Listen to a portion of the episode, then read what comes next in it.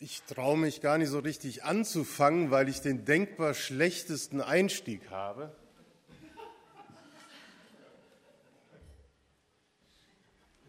Nämlich eine Enttäuschung. Für all diejenigen, die letzte Woche da warten und jetzt auf ein Zeichen und Wunder von ihrem Pastor warten.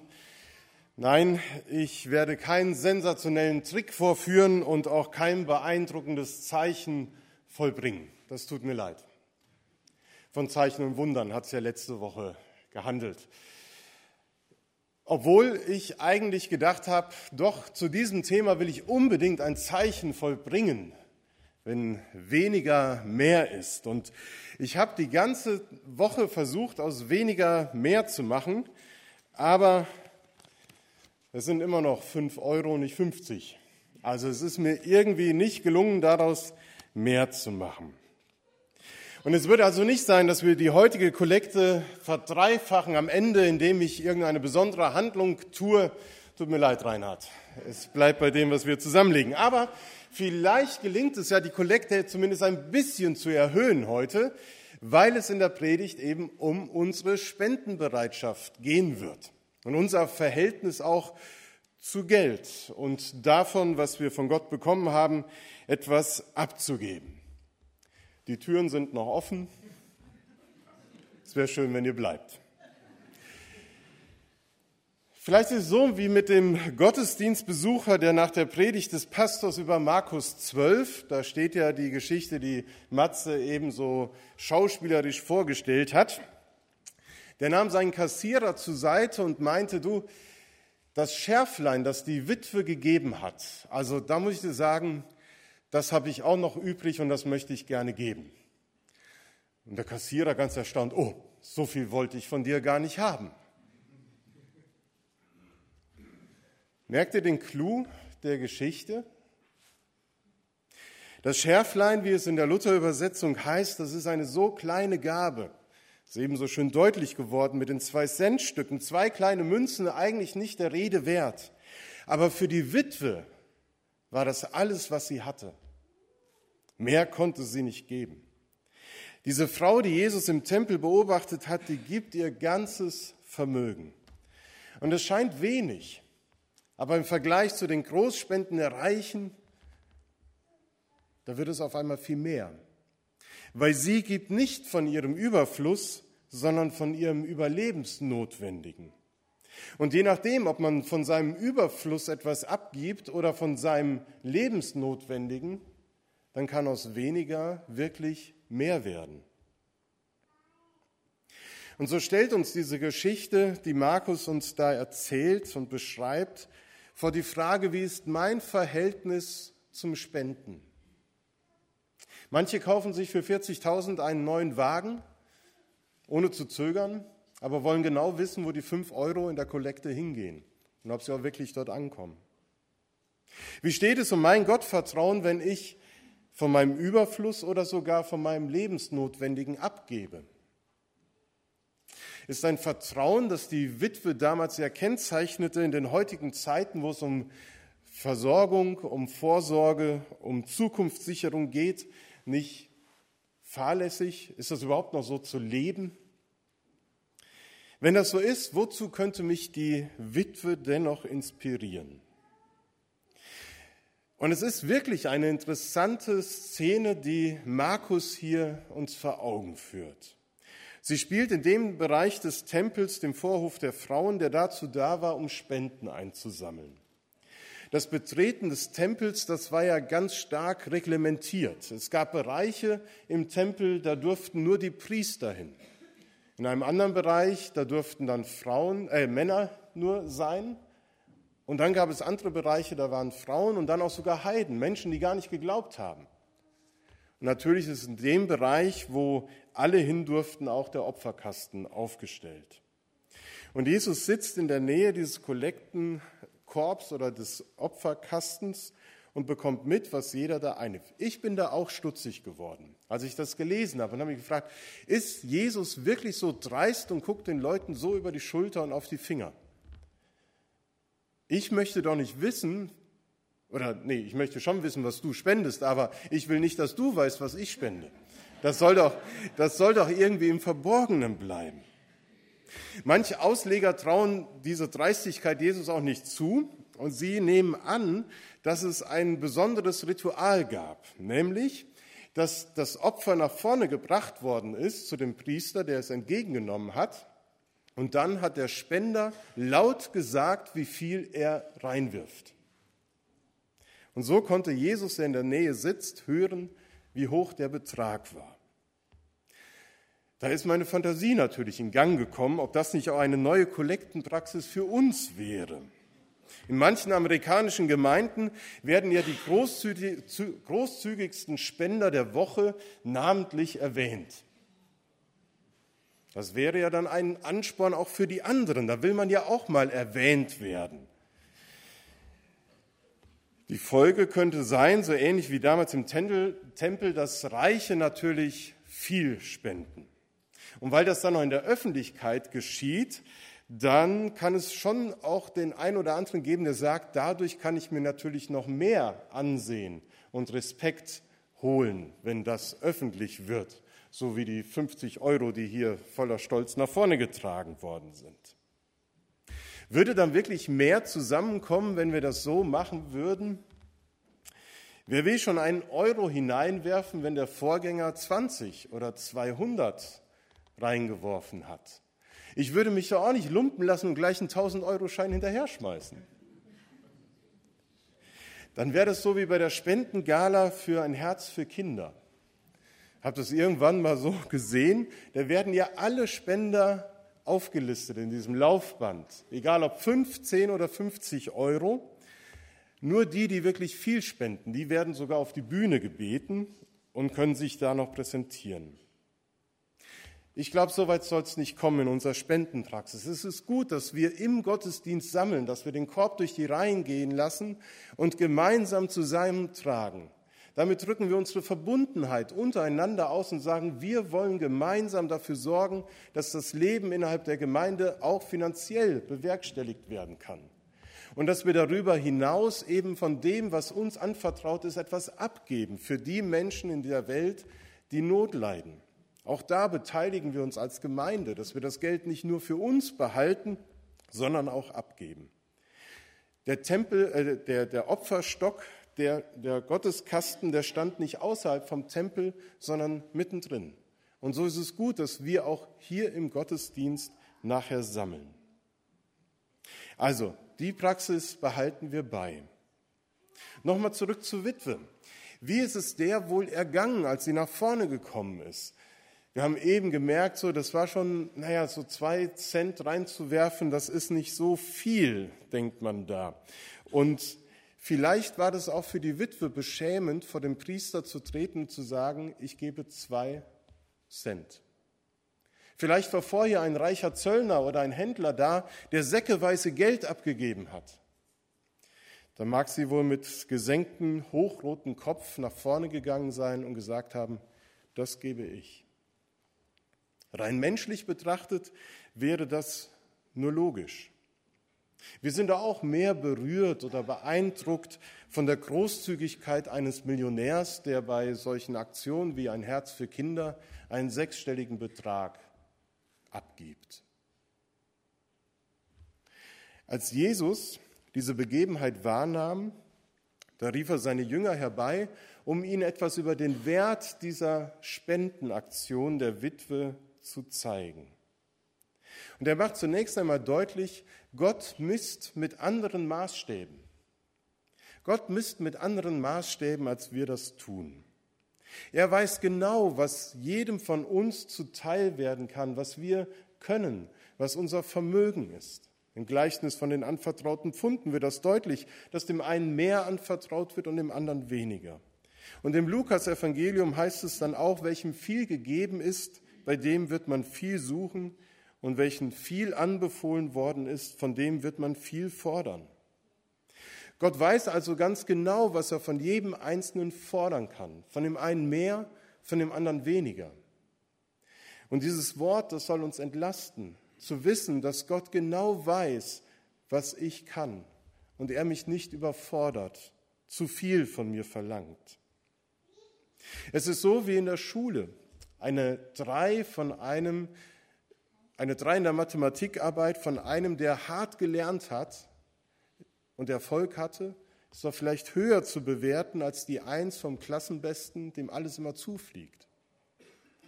Das Kind, das heute 50 Cent in den Opferstock geschmissen hat von seinem Taschengeld, ist doch mehr als meine fünf Euro von meinem Gehalt.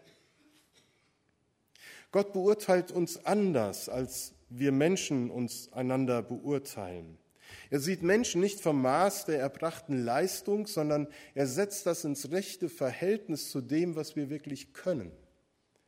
Und das finde ich toll, dass wir kein schlechtes Gewissen haben müssen, wenn wir mal mehr, mal weniger spenden. Jesus ergreift Partei mit dieser armen Witwe und bewertet ihren Einsatz viel höher. Er stellt die Witwe heraus, sie ist unter allen Spendern etwas Besonderes, weil sie gibt alles, was sie hat. Die anderen geben von ihrem Überfluss. Und deswegen sind sie nicht zu verurteilen. Das ist ganz wichtig, dass wir hier hören, dass Jesus nicht die Reichen, die von ihrem Überfluss geben, verurteilt und sagt, das ist aber nicht in Ordnung, was ihr macht. Er stellt das einfach nur fest. Er sagt, die Reichen geben von ihrem Überfluss. Und das ist gut so. Es braucht Reiche, die viel geben können von ihrem Überfluss, damit besondere Projekte eben finanziert werden können. Das ist damals wie heute so. Das ist gut so. Und sie sollen es weiterhin so tun. Jesus urteilt nicht über die Reichen, die von ihrem Überfluss geben, und das sollten wir auch nicht.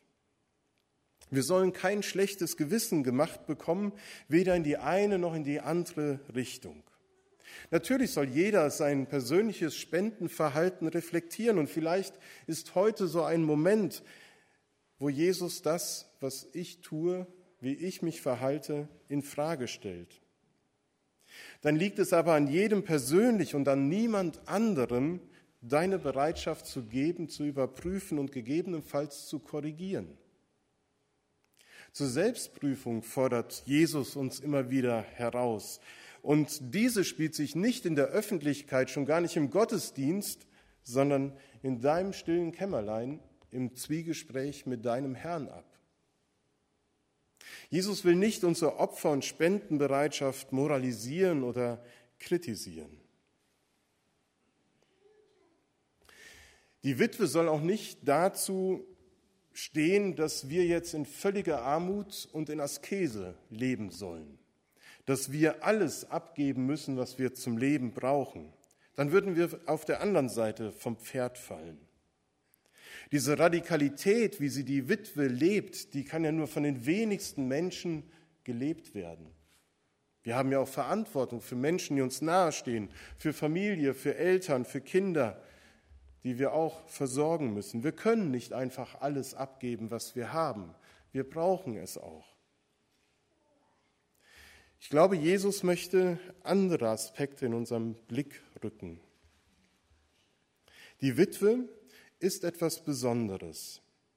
Sie ist arm und gibt dennoch alles, was sie hat, als Spende für die Aufgaben des Tempels. Das ist anders als vom Überfluss abgeben, ja. Es ist die größte Spende von allen an diesem Tag, so sagt es Jesus. Die namenlose Witwe gibt ohne zu rechnen, gibt ohne zu berücksichtigen und zu fragen, ob sie noch genug für morgen hat, sondern sie vertraut ihr Leben Gott an. Sie gibt im Vertrauen auf Gott alles, im Vertrauen darauf, dass er sie versorgt. Sie gibt sich selbst hin. Und damit wird die Witwe zuallererst zu einem Gleichnis für Jesus, der sich selbst hingibt, für uns. Denn in den folgenden Kapiteln von Markus bewegt sich alles auf das Leiden und Sterben Jesu am Kreuz hin. Dort gibt Jesus sein Leben für uns. Er hält nichts zurück, sondern er gibt alles. Seine Liebe zu uns Menschen wird ihn alles kosten, was er hat. Und so ist die Tat der Witwe nicht zuerst ein Vorbild für unser Tun, sondern ein Gleichnis für das, was Jesus für uns getan hat. Jesus beschämt uns nicht, sondern er beschenkt uns. Er gibt uns alles von sich. Er beschenkt uns mit dem, was wir brauchen. Und aus diesem Bewusstsein heraus, dass wir von Gott beschenkte Menschen sind, können wir selber uns in liebevoller Hingabe üben, in dem Maß, wie es uns möglich ist. Und ich glaube, so hat sich die Witwe verstanden. Ich glaube nicht, dass sie mit gesenktem Haupt und mit purpurrotem Kopf vor dem Priester getreten ist, sondern sie ist in dem Bewusstsein dorthin gegangen, ich bin ein geliebtes Kind Gottes und beschenkt. Und deswegen gebe ich das, was ich habe, Gott. Denn das ist entscheidend für Jesus, dass das Leben der Witwe gründet nicht auf Vermögen, auf Geld, sondern auf das Vertrauen zu Gott. So soll es auch in unserem Leben sein. Wir als die Nachfolger Jesu, als Christen, unser Leben gründet auf das Vertrauen zu Gott. Und darin wird die Witwe uns zu einem Vorbild. Da immer wieder neu drüber nachzudenken, wie steht es um mein Vertrauen zu Gott, um mein Vertrauen darin, dass Gott mich mit dem versorgt, was ich zum Leben brauche. Und zu fragen, was kann ich von dem, was Gott mir eben schenkt, abgeben? Ich kann jeden Tag neu überlegen, was kann ich heute tun, um anderen Menschen zu helfen und zu dienen. Dafür ist es nie zu spät. Und selbst wenn ich immer wieder dabei scheitere und merke, heute habe ich es wieder nicht geschafft, kann ich es mir fürs nächste Mal wieder vornehmen. Wenn ich hundertmal an einem Bedürftigen vorbeigegangen bin, dann kann ich beim hundertersten Mal sagen, und jetzt gebe ich ihm etwas. Wenn ich mir schon so oft vorgenommen habe, mir Zeit zu nehmen für eine bestimmte Person und mit mir, mit ihr einen Tag zu verbringen, um ihr etwas Gutes zu ermöglichen und es nicht geschafft habe, dann kann ich es vielleicht im Urlaub oder am Wochenende dann doch schaffen und mir das vornehmen.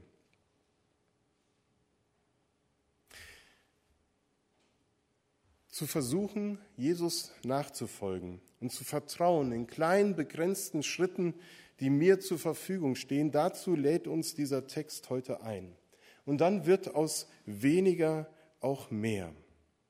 Ich kann Menschen helfen, wo es mir meine Möglichkeiten zulassen. Es ist vielleicht nicht viel, was ich tun kann. Es ist vielleicht nicht viel, was ich geben kann in die Kollekte am Sonntagmorgen, aber es ist mehr als nichts zu tun und nichts zu geben. Und in den Augen Gottes ist es auf jeden Fall viel wert. Vielleicht ist es auch an der Zeit, noch einmal zu überdenken, wie viel Gott eigentlich von mir fordert. In der Bibel wird ja auch beschrieben, was denn so das gute Maß wäre, was man abgeben soll von seinem Geld, auch von seiner Zeit und von dem, was man zur Verfügung hat. Zehn Prozent. Der Zehnte. Das heißt, 90 Prozent stehen mir selbst zur Verfügung. Ich finde, da ist Gott sehr großzügig. Was für ein großzügiger Gott, der uns so viel gibt und nur so wenig von uns fordert. Vielleicht ist es an der Zeit, anhand dieses gleichen oder dieser Geschichte einmal zu überdenken, was ist mein Lebensstil? Wovon ist er geprägt? Vor einigen Jahren hat mich ein Kollege beeindruckt, der sich entschlossen hat, minimalistisch zu leben. Sprich, er hat angefangen, sein Arbeitszimmer auszumisten und zu überlegen, wie viele Stifte brauche ich eigentlich wirklich. Und er hat 40 weggegeben und einen behalten. Einer reicht ja auch erstmal. Gut, vielleicht noch zwei, drei oder so, aber nicht 50. Die Band Silbermond hat das Lied zum Thema leichten Gepäck geschrieben. Und das finde ich einen tollen Gedanken, mit leichtem Gepäck durchs Leben zu gehen. In diesem Lied beschreiben sie, was wir alles im Laufe unseres Lebens anhäufen an Besitztümern. Und irgendwann eines Tages stellst du fest, dass du 99 Prozent davon gar nicht brauchst. Beim Umzug haben wir auch gemerkt, wie viel wir angehäuft haben. Und wir haben jetzt einen großen Keller und haben alles reingetan. Aber es lohnt sich, nach und nach mal wieder auszusortieren. Wie kann ich meinen Konsum vielleicht einschränken? Denn das, was ich konsumiere, hat ja auch immer Auswirkungen auf Menschen in den Ländern, wo es produziert worden ist. mein Konsum von Plastik, Müll oder was weiß ich. Da gibt es so viel, woran wir hier erinnert werden, zu überdenken, wie lebe ich, wie ist mein Verhältnis zu den Besitztümern, zu meinem Vermögen. Was kann ich vielleicht von dem, was ich angehäuft habe, an Hunderten von Tupperschüsseln, an anderen abgeben, weil sie es vielleicht gebrauchen könnten? Oder, oder, oder. Sind viele Bereiche. Darin will die Witwe uns ein Vorbild sein, zu überlegen, wo kann ich von dem, was ich habe, an Zeit, an Geld, an Besitztum abgeben, um selber mit leichtem Gepäck zu leben, im Vertrauen auf Gott.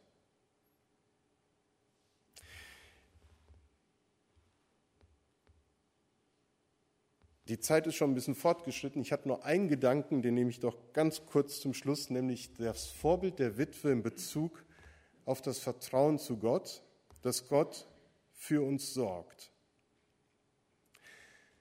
In dieser Haltung zu leben, da ist mir die Witwe ein Vorbild. Nicht darin, dass sie alles gibt, sondern dass sie es gibt im Vertrauen zu Gott. Ich möchte das immer wieder neu lernen, zu begreifen, dass Gott mein Versorger ist. So wie er sagt, in, Jesus sagt in Matthäus 6, wo er uns zuruft, sorgt euch nicht um euer Leben, was ihr essen werdet, noch um euren Leib, was ihr anziehen werdet. Ist nicht das Leben mehr als die Nahrung und der Leib mehr als die Kleidung? Schaut auf die Vögel des Himmels, sie säen nicht, sie ernten nicht, sie sammeln nicht in Scheunen, aber der himmlische Vater ernährt sie. Seid ihr nicht viel mehr wert als sie? Unser Vater sorgt für uns. Das klingt so schön, das klingt so nach leichtem Gepäck, mit Freude am Tag. Solche Freude, wie sie auch die Witwe hatte, die möchte ich auch in meinem Leben erleben. Danach fragen, wo kann ich loslassen in dem Wissen und Vertrauen, dass Gott mich versorgt. Eine afrikanische Weisheit besagt, viele kleine Leute an vielen kleinen Orten die viele kleine Schritte tun, können das Gesicht der Welt verändern, können nur zusammen das Leben bestehen. Viele kleine Leute an vielen kleinen Orten, die viele kleine Schritte tun, können das Gesicht der Welt verändern, können nur zusammen das Leben bestehen. Möge dieser Satz uns darin bestärken, immer wieder kleine Schritte in der Nachfolge Jesu zu gehen, kleine Schritte im Fragen, was kann ich Gott zur Verfügung stellen und geben. Amen.